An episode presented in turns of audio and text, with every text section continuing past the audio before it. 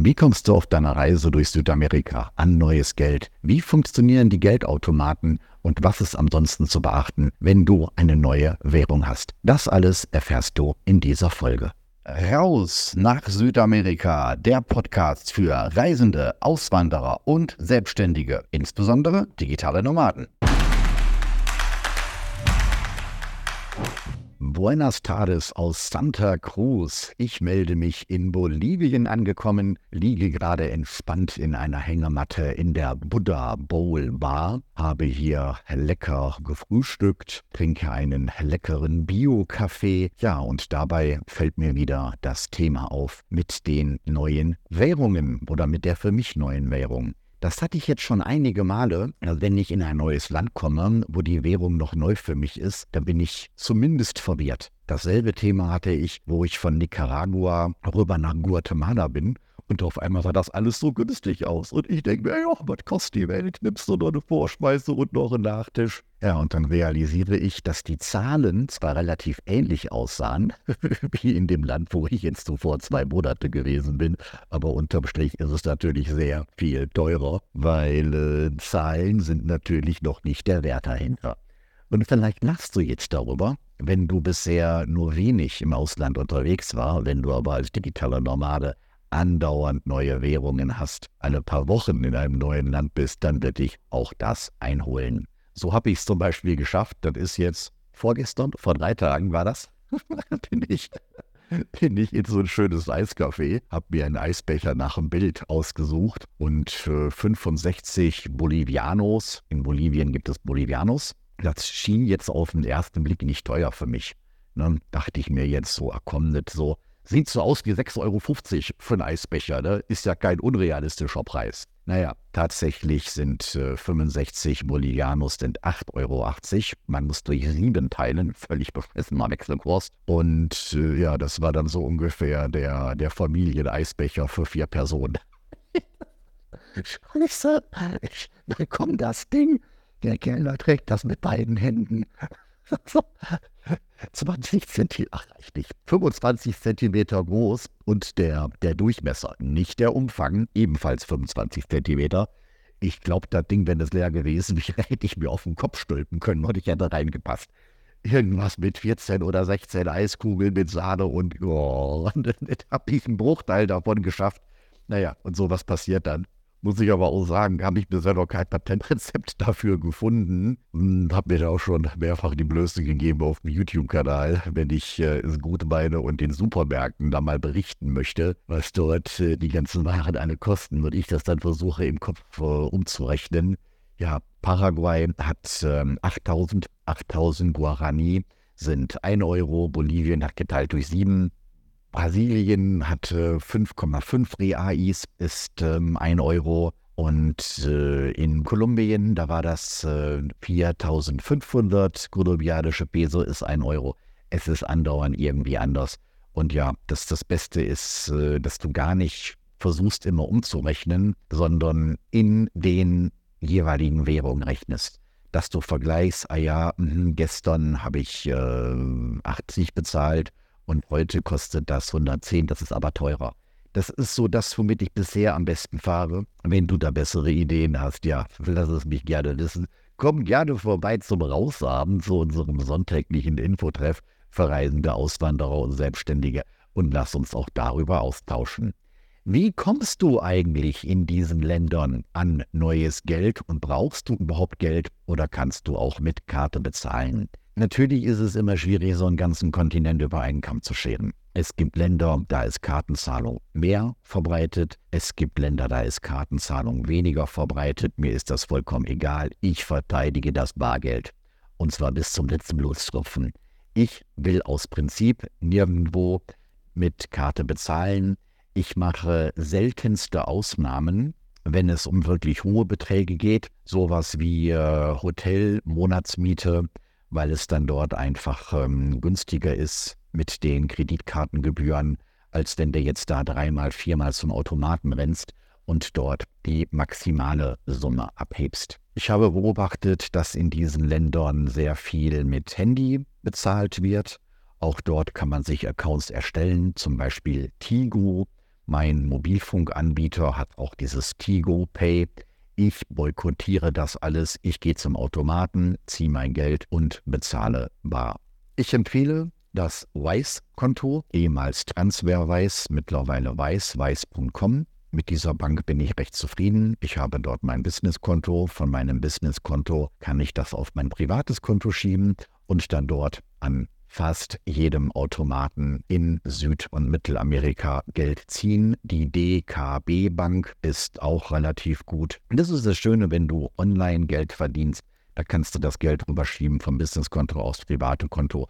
Brutto gleich netto, keine Steuer bei entsprechendem Setting. Und äh, ja, dann holst du dir dein Geld. Ich hole immer die maximale Summe am Automaten, weil es dann prozentual gesehen die Gebühren spart. Die Gebühren halten sich mal abgesehen von Argentinien nach meinem Empfinden im Rahmen. 2 Euro, 3 Euro, 5 Euro.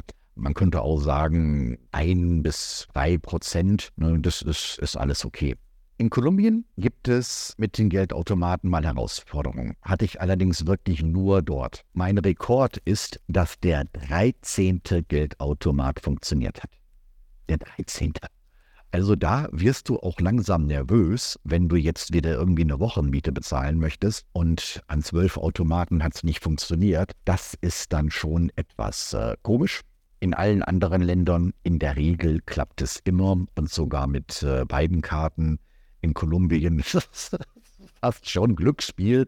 Da muss man eben seine Erfahrungswerte machen, dass die Automaten leer sind oder dass die eine so ähm, minimale Menge haben, die du abheben kannst, dass die Gebühren fast teurer sind als äh, die Summe, die du dort dann in der Hand hast. In Kolumbien habe ich mit äh, David Yenda gute Erfahrungen gemacht und ach, wie diese hellgrün heißen, weiß ich schon gar nicht mehr. Und ähm, Scotia Bank fand ich auch recht vernünftig. Das sind so meine drei Tipps für Kolumbien. Würde jetzt völlig den Rahmen sprengen, wenn ich jetzt das in jedem Land, wo ich gewesen bin, die einzelnen Banken aufzähle. Unterhalte dich dort mit anderen Touristen, mit welchen Automaten sie gute Erfahrungen machen, welche Automaten, welche Banken die geringsten Gebühren haben. Dann kannst du auch da nochmal einen halben Euro sparen, wenn es darauf ankommt. Automaten sind erfreulich häufig auch in englischer Sprache und nicht nur in Spanisch. Wenn du es in englischer Sprache hast, wirst du damit in der Regel zurechtkommen. Mal so eine Grobzusammenfassung. Oftmals ist es so, dass du die Karte zweimal reinstecken musst. Insbesondere in Paraguay. Du steckst die Karte rein, er spuckt sie wieder aus. Du denkst, was ist das denn? Und dann musst du sie nochmal reingeben. Ja, ist halt so. Und ähm, dann wirst du häufig gefragt ähm, nach deinem Account. Checking-Account, Saving-Account und für mich funktioniert immer Checking-Account gut. Ich würde es mir so übersetzen, dass dann Checking ist das Girokonto und Saving, das ist das Sparbuch, was du auf der Kreditkarte oder Bankkarte wahrscheinlich nicht haben wirst. Also Checking auswählen, dann Withdrawal, das ist der englische Begriff für die Auszahlung. Ansonsten gibt es einige Länder, da wird dir ein Wechselkurs vorgeschlagen. Den kannst du akzeptieren oder decline. Geh immer auf Decline ablehnen. Das ist so ein Modell, wo sich die Banken reich machen. Wenn du es ablehnst, bekommst du den tagesaktuellen Kurs und der ist immer, immer, immer, ist der besser als der garantierte Kurs, den sie dir vorschlagen. Also wenn du so etwas siehst, ablehnen. Ansonsten wirst du häufig gefragt um, oder gewarnt, dass deine eigene Bank in Deutschland oder Österreich nochmal eigene Gebühren haben wird. Das musst du annehmen. Geht nicht anders. Wenn du das ablehnst, Überraschung, spuckt die Karte wieder aus und du kriegst kein Geld. Ansonsten wirst du nach einer Quittung gefragt. Oftmals der Dreiklang willst du dir auf dem Display anzeigen lassen, willst du sie in Papier haben oder willst du sie gar nicht haben. Ich brauche den Zettel nicht kommen übrigens selbst, wenn der zwangsweise rauskommt, in der Regel nicht Sinnvolles raus. Die, die scheinen unsere Karten aus Deutschland nicht auslesen zu können. Soweit zu den Geldautomaten. Ich wiederhole nach Möglichkeit immer die Tagesmaximalsumme abholen. Zumindest in Paraguay ist es so, dass du ähm, zweimal zum Automaten gehen kannst am selben Tag und dann zweimal die Maximalsumme abheben kannst. Danach gibt es ein Limit. Ich selber arbeite mit Prepaid-Karten. Das ist zu meinem eigenen Schutz, dass falls meine Karte gestohlen wird oder verloren wird, dass dann eben im allerdümmsten Falle nur das weg ist, das auf der Prepaid-Karte drauf ist. Und ja, das ist dann eben noch ähm, zu verschmerzen. Was mir passiert ist, dass ich die Karte aus eigener Blödheit im Automaten habe stecken lassen. Es gibt einige Länder, da kommt zunächst das Bargeld raus und dann die Karte. Wir sind es ja aus Deutschland und aus den allermeisten Ländern gewohnt, dass erst die Karte wieder rauskommt, die steckst du ein und dann kommt das Bargeld. In Bolivien ist es andersrum. In Mexiko ist es andersrum. In Costa Rica ist es andersrum. Das Blödeste, was mir passiert ist, war in Costa Rica. Und ich filme das Ganze auch noch für einen YouTube-Kanal, wie da die lustigen Scheine rauskommen. Und ich freue mich, ach, mit dem Vögelchen und sind die Scheine schön bunt und sehen die hübsch aus. Ne? Steck mir die Scheine ein und da sieht man doch auf dem Video, wie die Karte noch immer im Automaten steckt und Roman geht mal einfach weiter. Ja, siehst du im YouTube-Kanal Freiheit Business Pura wieder in der Costa Rica-Folge. Es gibt nur eine Costa Rica-Folge. Also darauf bitte achten, wenn dort steht, möchtest du noch eine weitere Operation machen, na, machst du nein und deine Karte kommt raus. Ansonsten empfehle ich, Geldautomaten da zu nehmen, wo du nicht einsichtbar bist, also in einer Bank drinnen. Shopping Center ist so, naja, aber bitte nicht auf ähm, der Straße, insbesondere wenn du das regelmäßig machst und die Leute dich beobachten dass du immer eine große Summe abhebst, dass du zweimal vom Automaten abhebst, dann äh, denken die sich schon, dass du dort ein begehrtes Ziel sein könntest für einen Überfall. Ist mir nie passiert. Ich kenne persönlich niemanden, dem das passiert ist, aber herrje, es macht ja keinen Aufwand, dort ähm, diese Sicherheitsregel zu beherzigen. Ich habe üblicherweise eine Summe von in etwa 50 Euro dabei. Das ist sehr herausfordernd, 50 Euro in diesen Ländern auszugeben. Es sei denn, du hast jetzt irgendwie mal einen Großeinkauf ähm, geplant aber so für Restaurant, Taxi, Trinken, die 50 Euro kriegst du am Abend nicht aufgebraucht. Auch das ist wieder so mein eigenes Sicherheitsempfinden, dass selbst wenn die Brieftasche gestohlen werden sollte, ist es ein überschaubarer Verlust. Selbstverständlich habe ich die Bankkarten nur dabei, wenn ich sie auch brauche. Ansonsten sind sie im Hotel, sind sie im Safe, sind sie wo auch immer. Und dann haben wir noch das Thema Geld wechseln. Ich habe hier nur ganz wenig Geld gewechselt, denn äh, ja, wo soll ich denn das Geld herbekommen, das ich wechseln könnte? Ich bin ja nun schon seit drei Jahren in Südamerika. Die Euro sind längst aufgebraucht. Das einzige Mal, wo ich Geld gewechselt habe, ist in Argentinien. Man kann in Paraguay und sicherlich auch in anderen Ländern kann man US-Dollar ziehen und dort bekommt man in Argentinien einen vorteilhafteren Kurs, wenn man zu einem Straßenwechsler geht. Bitte geh nicht am Flughafen Geld wechseln. Was ich nur so beim Vorbeigehen beobachte, haben die dort die schlechtesten Kurse. Da gehe ich äh, ja selbst noch eher zum, zum Automaten am Flughafen. Der hat auch höhere Gebühren, aber nicht so hohe Gebühren wie die offiziellen Wechselstuben. Offizielle Wechselstuben, die findest du in der Regel in der Innenstadt beim Vorbeigehen. Das sticht ins Auge. Straßenwechsler haben in der Regel etwas bessere Kurse. Das war für mich ein komisches Gefühl, weil ich da wenig Vertrauen habe. Bisher bin ich da aber nur positiv überrascht worden und ich kenne auch niemanden, der jetzt vom Straßenwechsler dort irgendwie betrogen worden wäre. Ich kann es garantieren, ich sage eben nur meine Erfahrung. Ja, Dort gehst du dann hin. In der Regel sprechen die einen sogar an. Also eigentlich brüllen die das mehr so über die halbe Straße. Cambio, Cambio. Dann fragt man dort äh, nach dem Kurs. Verhandeln macht nach meiner Beobachtung keinen Sinn. Die haben Kurse, die denen vorgegeben werden. Die Straßenwechsler sind manchmal auch sowas wie, wie Schlepper oder sagen wir Außendienstmitarbeiter von irgendwelchen Hinterhofwechselstuben und die geben mir den Kurs einfach vor. Sicherlich kann man nochmal vergleichen. Ich habe mir das in Argentinien nachher mal ausgerechnet dafür, dass ich da eine Viertelstunde länger gesucht habe, dass der mir da irgendwie zwei Peso mehr gibt das wäre die Mühe nicht wert gewesen. Leben und leben lassen, das sind äh, Nachkommastellen. Es wird oftmals überschätzt, den Dollar mitzuführen. Ne? Ich erinnere mich an meine Freundin Theresia, die mich hier besucht hatte. Ja, wie viele Dollar soll ich denn mitnehmen für vier Wochen Kolumbien? Ich sage am besten gar keine.